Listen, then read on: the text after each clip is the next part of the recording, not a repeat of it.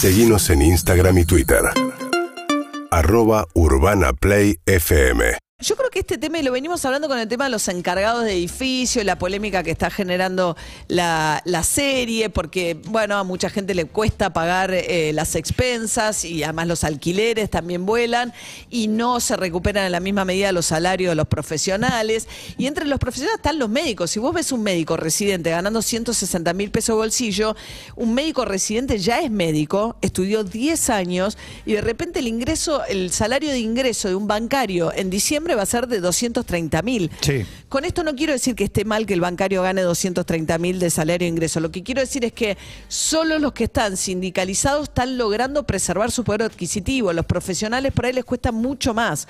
Vamos a charlar un poquito con Luis Campos, que hace el seguimiento de todas estas cuestiones desde el Observatorio del Derecho Social de la CTA. Es un gran seguidor y conocedor de paritaria. ¿Cómo andas, Luis? Hola María, ¿qué tal? ¿Cómo estás vos? Bien, cada vez más se ve, ¿no? Sobre todo los profesionales, una brecha ahí muy grande. Sí, hay sectores que tradicionalmente tienen eh, salarios bajos.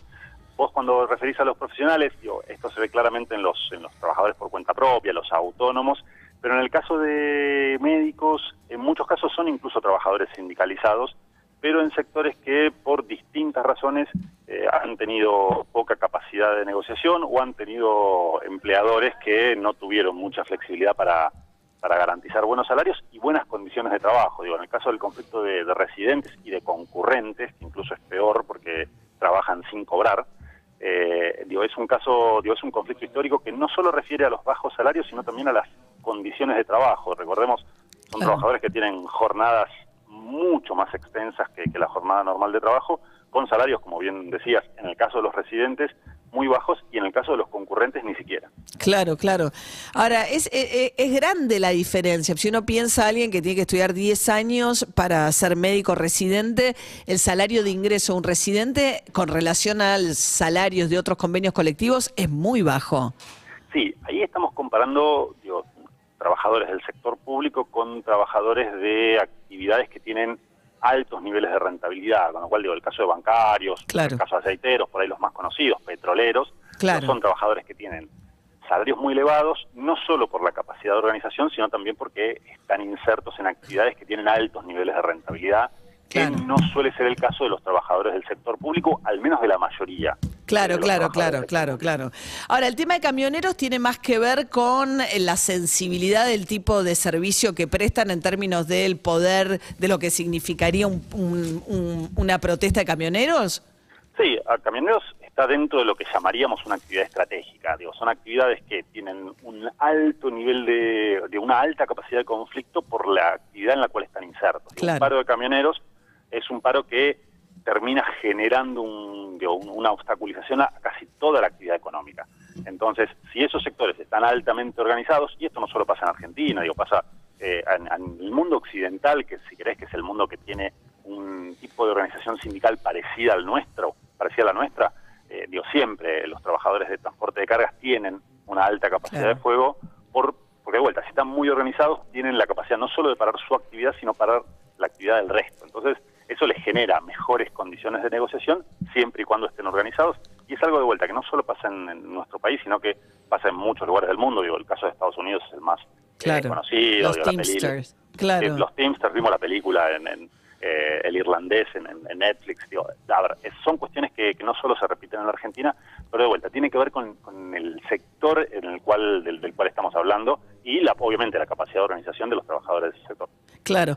Eh, eh, Luis, hoy eh, entra una paritaria, una cuota de trabajadoras en casas particulares, que es un, digamos, un- el empleo de millones de mujeres en la Argentina, eh, lo cual lleva el salario mínimo de una empleada con ocho horas y retiro a 60.500 pesos, ¿no? Sí. Eh, eh, que está eh, con relación al salario mínimo vital y móvil, que lo van a ajustar ahora en noviembre. ¿Cómo viene? Está apenas por encima. El trabajo en casas particulares ya hace varios años que viene mirando como referencia indirecta, porque no se les aplica directamente el salario mínimo vital y móvil, pero sí se mira de manera indirecta eh, y viene un poco a la par. Algunos meses queda por debajo, este mes va a quedar eh, levemente por encima. Recordemos que en noviembre hay debería haber una revisión tanto del salario mínimo vital y móvil como de eh, el salario de las trabajadoras de casas particulares. eh, en el mes de noviembre deberían tener una, una negociación salarial, está previsto que tengan una negociación salarial, pero bueno, siempre viene pivoteando el Claro. salario mínimo vital y móvil, algunos meses por abajo, este mes va a quedar levemente por encima. Bien. Salarios versus inflación, ¿cómo viene la carrera a noviembre? A noviembre, tenemos datos a septiembre, María. Ah. En cualquier en cualquier lugar del mundo, dos meses de demora, te diría, serían anteayer. En Argentina es bastante más No, claro, complejo. te eso. cambia todo, claro. Eh, claro. Ayer se publicaron datos, el INDEC publicó datos de agosto y el Ministerio de Trabajo publicó datos de septiembre.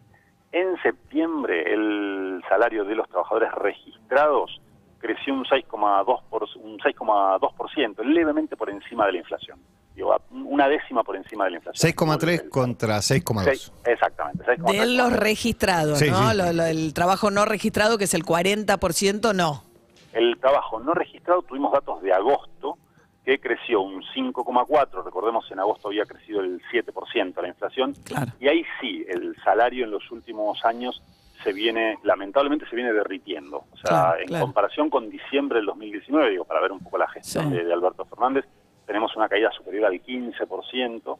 y en 15 o sea, los salarios de trabajadores no registrados desde que asumió Alberto Fernández perdieron un 15% de poder adquisitivo. un 15%. Y los registrados están iguales. Están empatados. Están, empatados. El sector público perdió un 5%. Pero ¿El si sector comparás, público perdió un 5%? Un 5% Bien. durante la gestión de Alberto Fernández. Luis Campos, coordinador del Observatorio del Derecho Social de la CTA. Gracias, Luis, como siempre. María, un beso para vos. Hasta luego. urbanaplayfm.com